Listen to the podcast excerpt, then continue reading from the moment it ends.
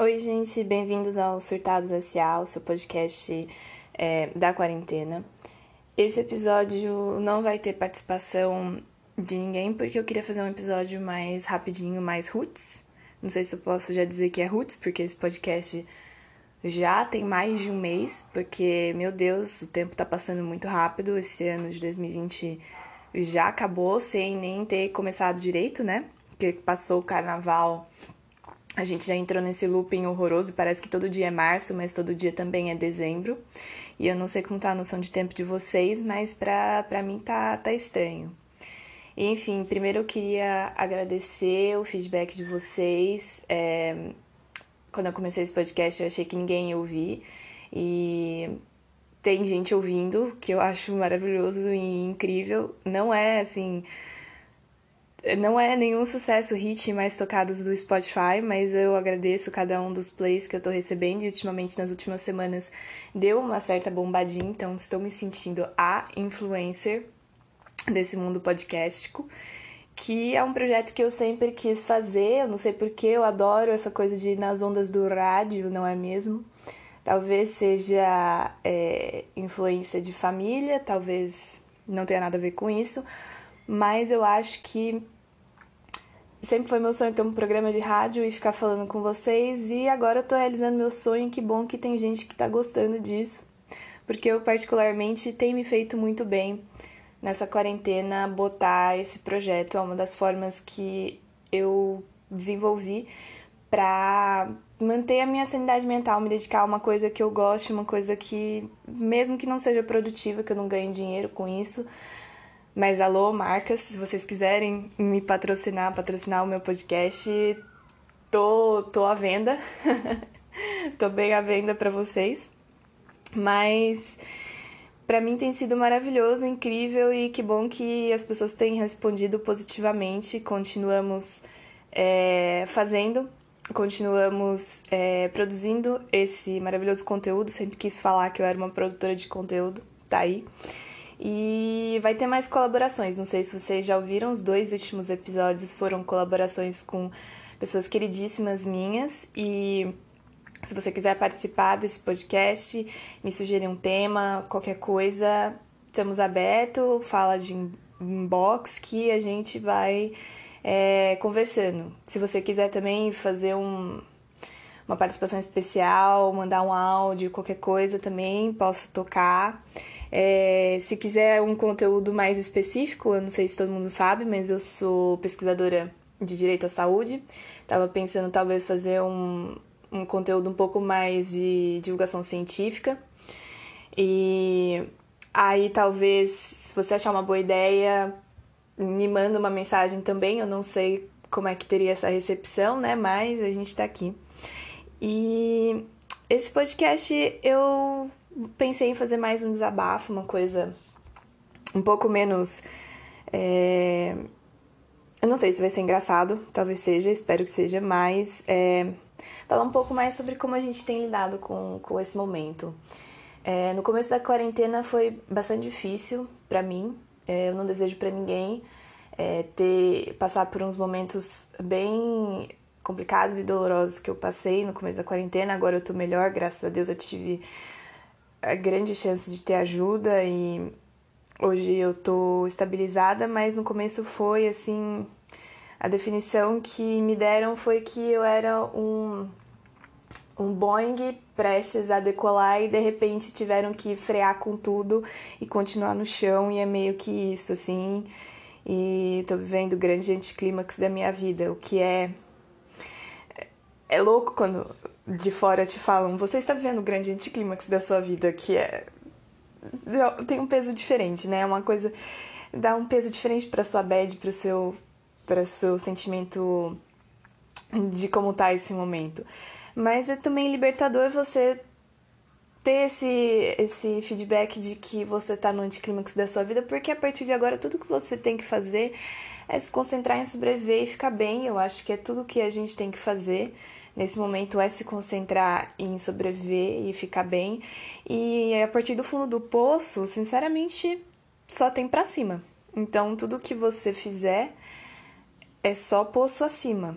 é, acordar de manhã é só pulso acima, é, se arrumar e não ficar de pijama o dia inteiro é só posto acima, é, fazer uma faxina na sua casa é só posto acima. É, eu sei que eu tô falando de um lugar de muito privilégio, de poder ficar em casa é, e de poder uh, ter toda essa infraestrutura que eu tenho, então fica a minha solidariedade para as pessoas que não têm esse mesmo privilégio que eu tenho de ficar em casa e de poder me proteger e de ter essa, esse tempo.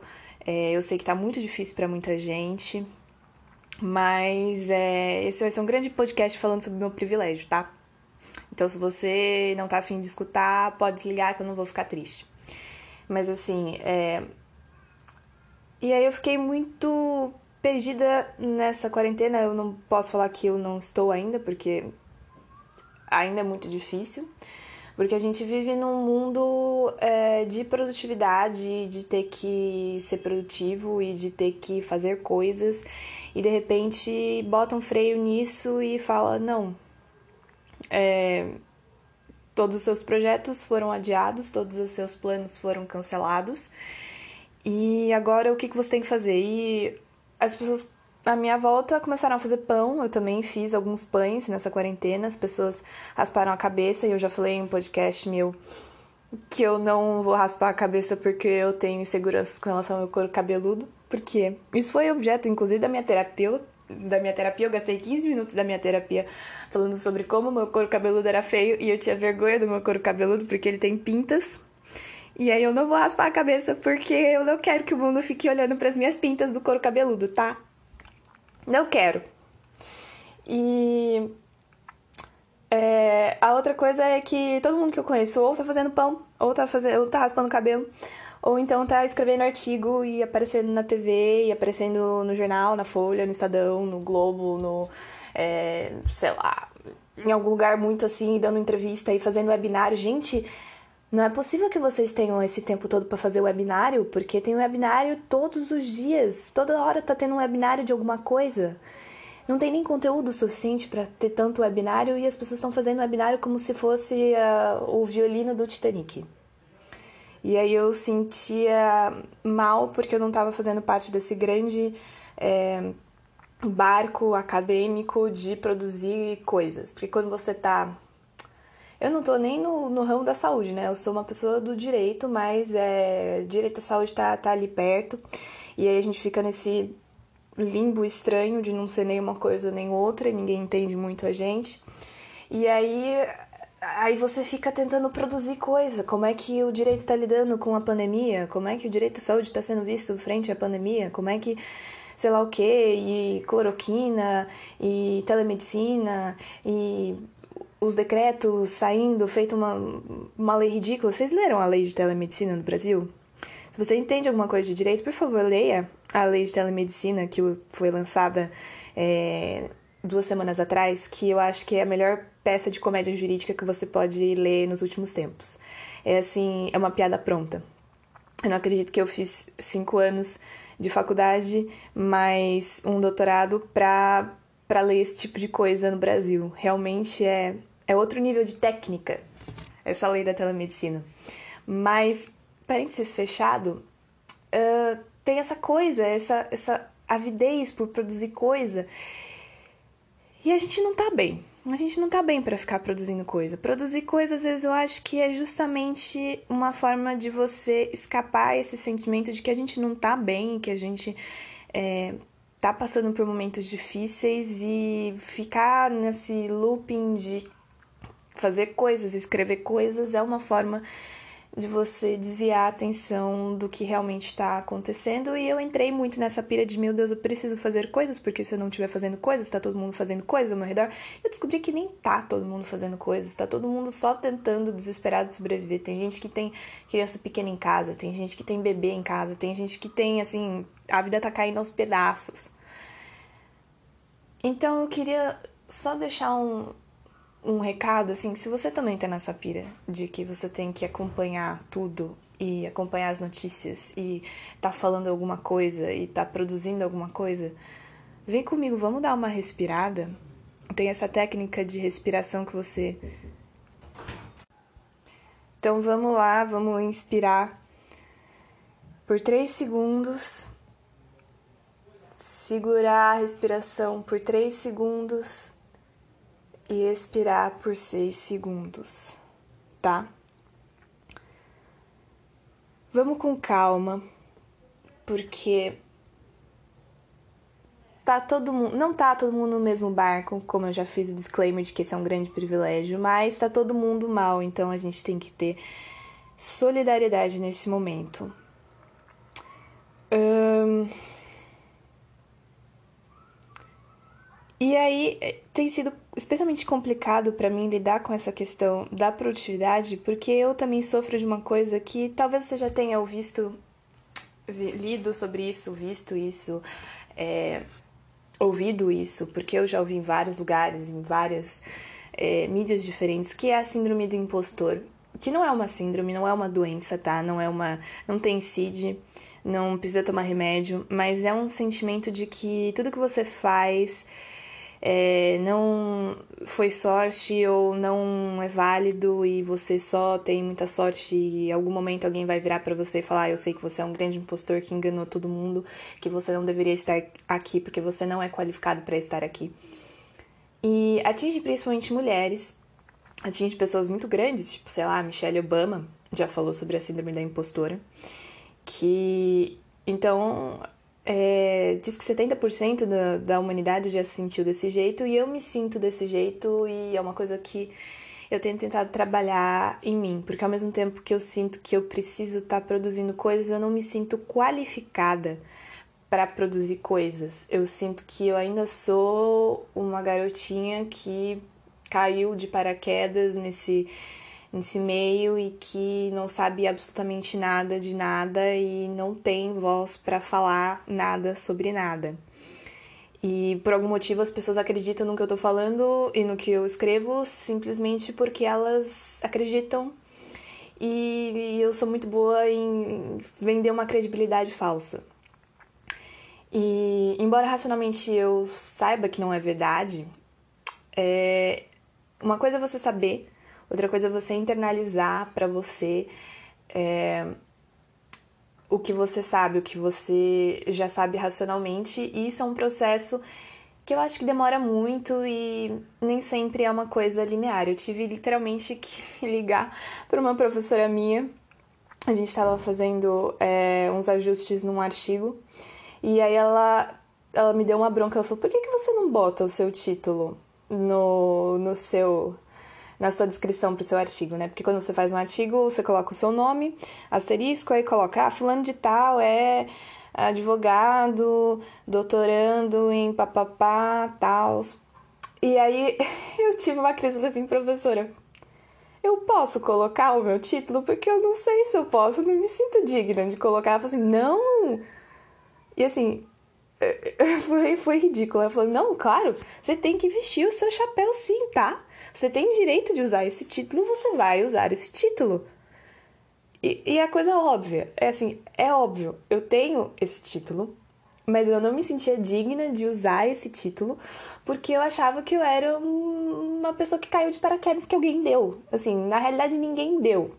Ninguém dá nada para ninguém, tá? As pessoas elas estão numa posição porque elas chegaram até ali. Claro que tem toda uma questão de ajuda e de contexto e de chances e oportunidades que surgiram ali, mas ninguém chega de paraquedas de graça.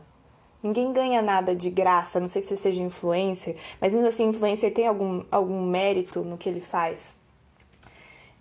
Então, se você tem alguma algum medo de que você não tá na, numa posição porque você não merece estar nessa posição, você merece sim estar nessa posição. E eu sei que não vai ser eu falando para você isso que vai te ajudar, mas se você precisar de outra pessoa para te falar isso, você merece sim usar o seu título e usar a sua posição porque você fez alguma coisa certa para estar tá nessa posição. E vamos começar a internalizar isso. As mulheres em geral têm muito problema em assumir que elas são alguma coisa porque ensinam pra gente que a gente não pode ser as coisas, que a gente não pode ter as coisas. Eu sempre fui uma uma pessoa adiantada, sabe? Aquela aquela criança que foi adiantada nas coisas. Então eu sempre fui a, a Aninha, a menininha que estava na frente, que fazia classe, fazia as aulas com pessoas mais velhas, que sabia mais, que não sei o quê. Então eu sempre fui tipo a caçulinha, é, que não sentia que eu não, pertencia ao lugar porque eu era mulher e porque eu era nova. E eu já passei por muitas dessas situações em que, ah, você é mulher e você é nova, então te tratam de uma forma diferente.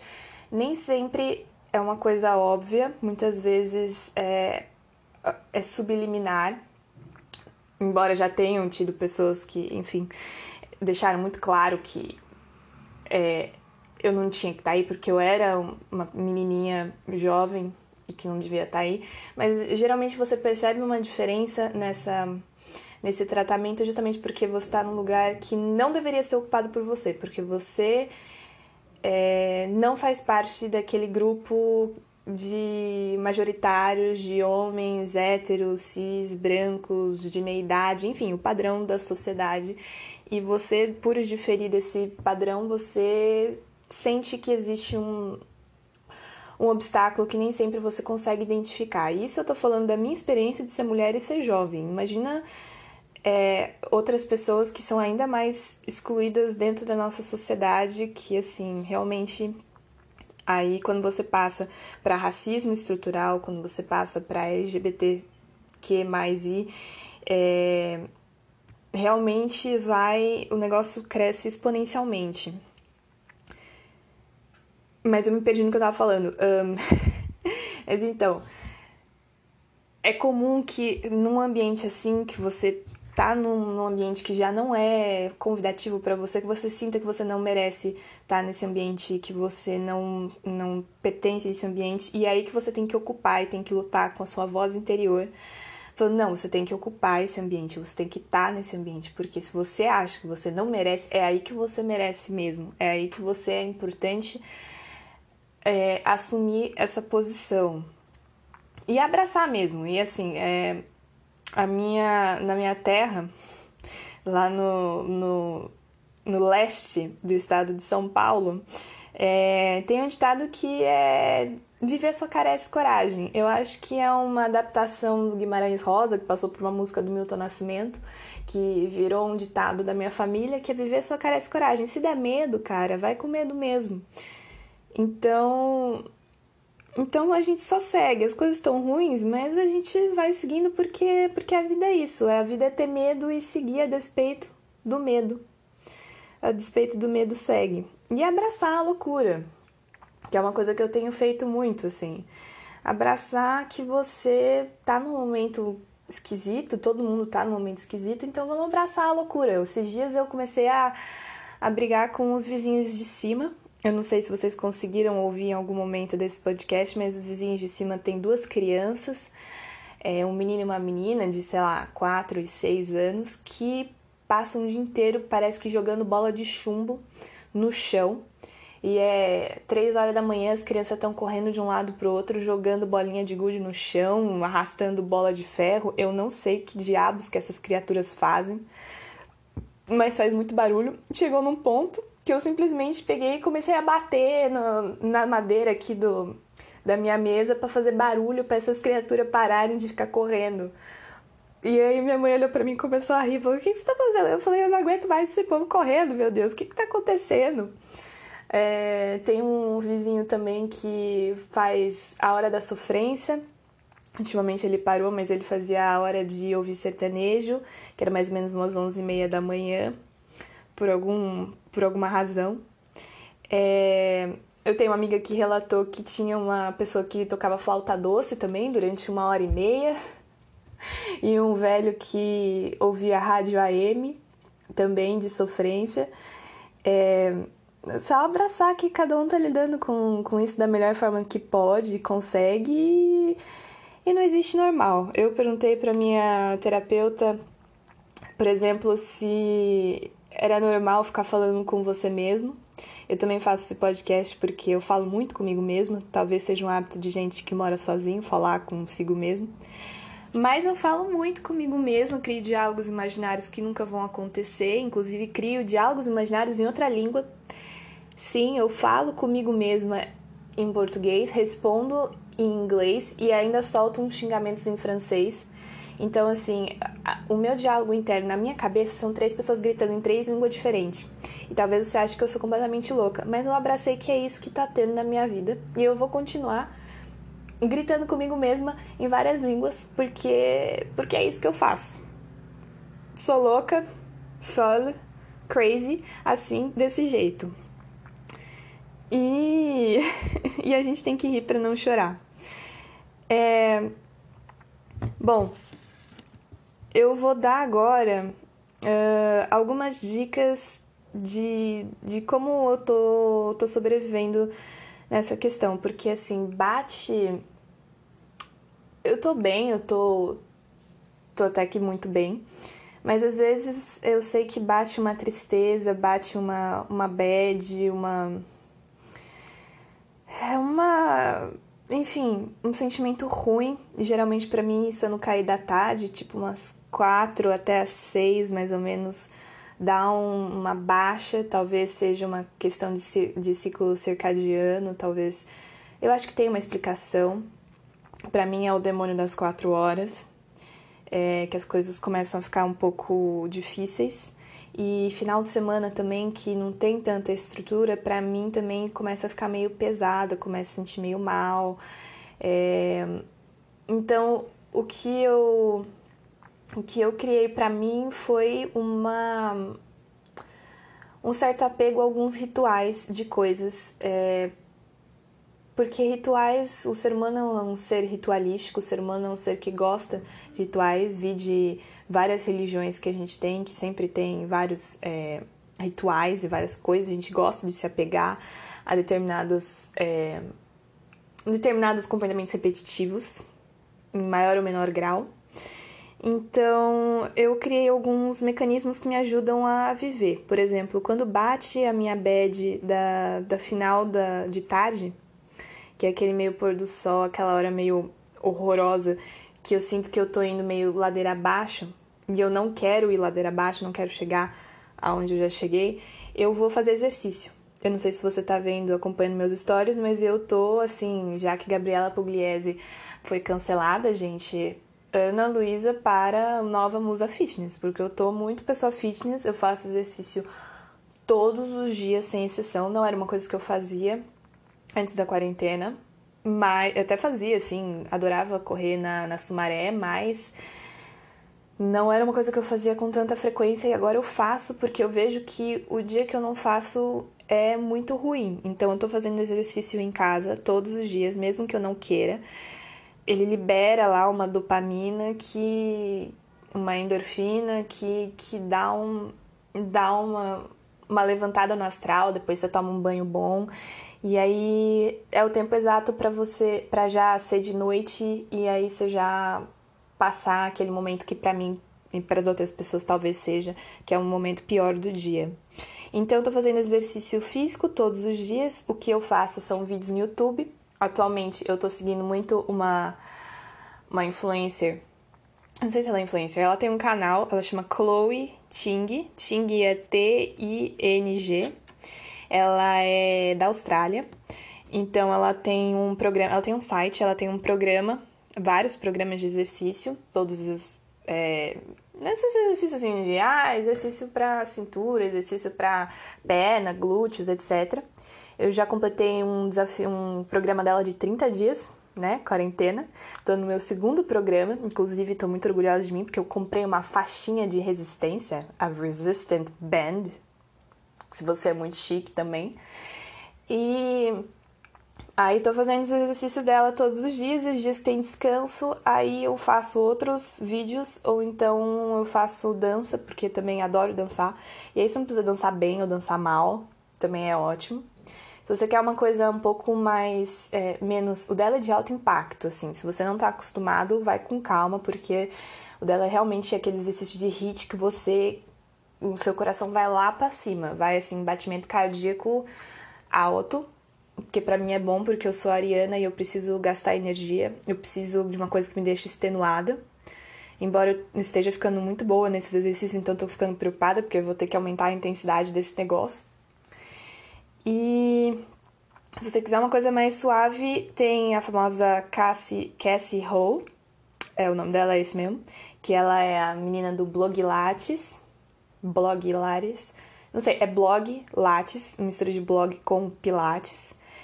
Faz mais de 10 anos que ela tem esse, esse canal no YouTube, que é toda uma empresa, que ela tem roupas fitness, ela tem programas, então é pilates com pop.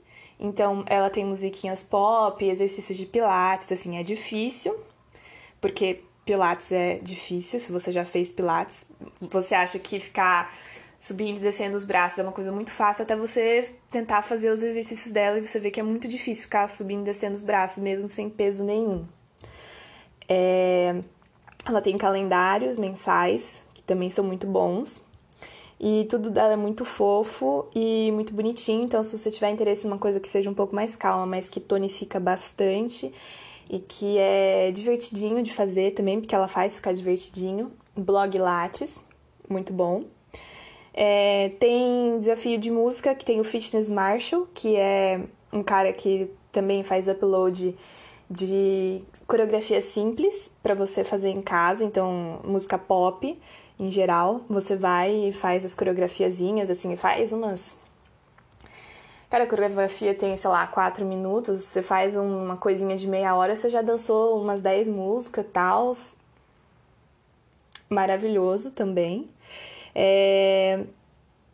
Se você quiser também yoga, yoga com Adriele, acho que com dois L's, que também é uma, é uma das maiores influencers youtubers de yoga do mundo. Ela dá palestras e sessões de yoga é, pelo mundo. Agora não dá mais, né, porque ela tá em casa, mas também é yoga para várias coisas. Ela tem um programa de 28 dias de yoga para caso você seja iniciante quiser começar nessa prática, é bem legal. É... Eu sei que todos esses negócios eles são em inglês, mas eu acho que com questão de exercício, como é um vídeo, não faz diferença se a pessoa tá falando inglês, chinês, espanhol, português, a não ser, sei lá.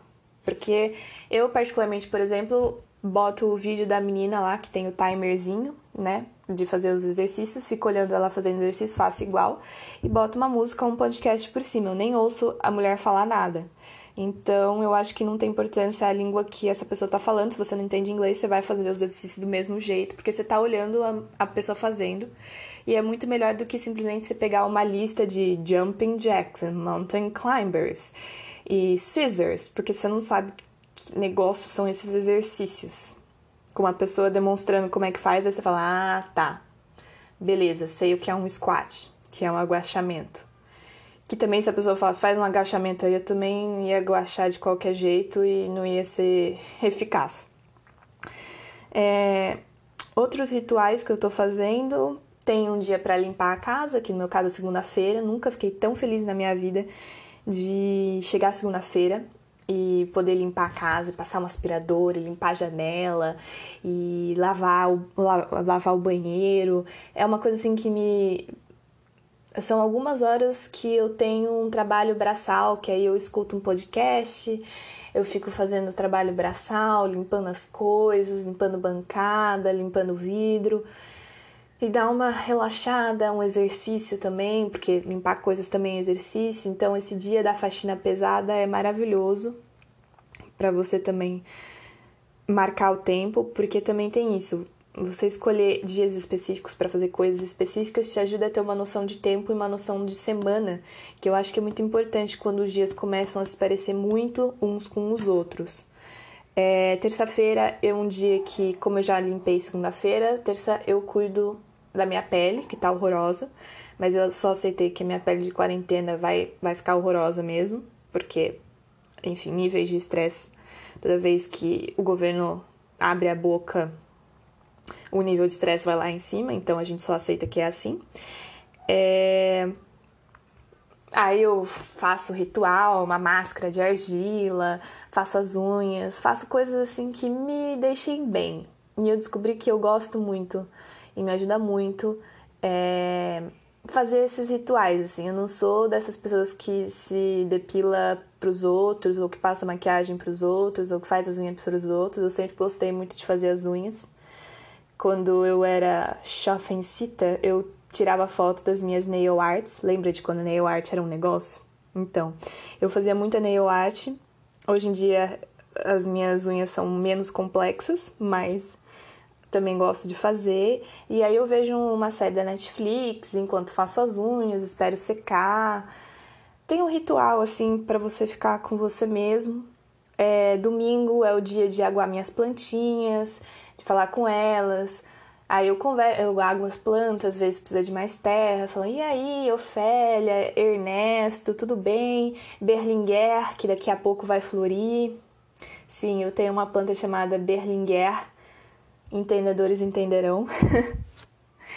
é, Quinta-feira, dia de pizza, então a gente come pizza toda quinta-feira, então ajuda a marcar essas semanas. É, é isso.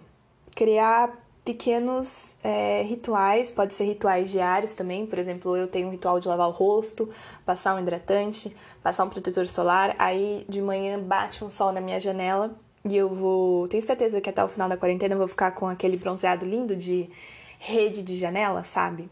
Janela que tem rede para não para bebês não caírem, para gatos não caírem, para nada cair.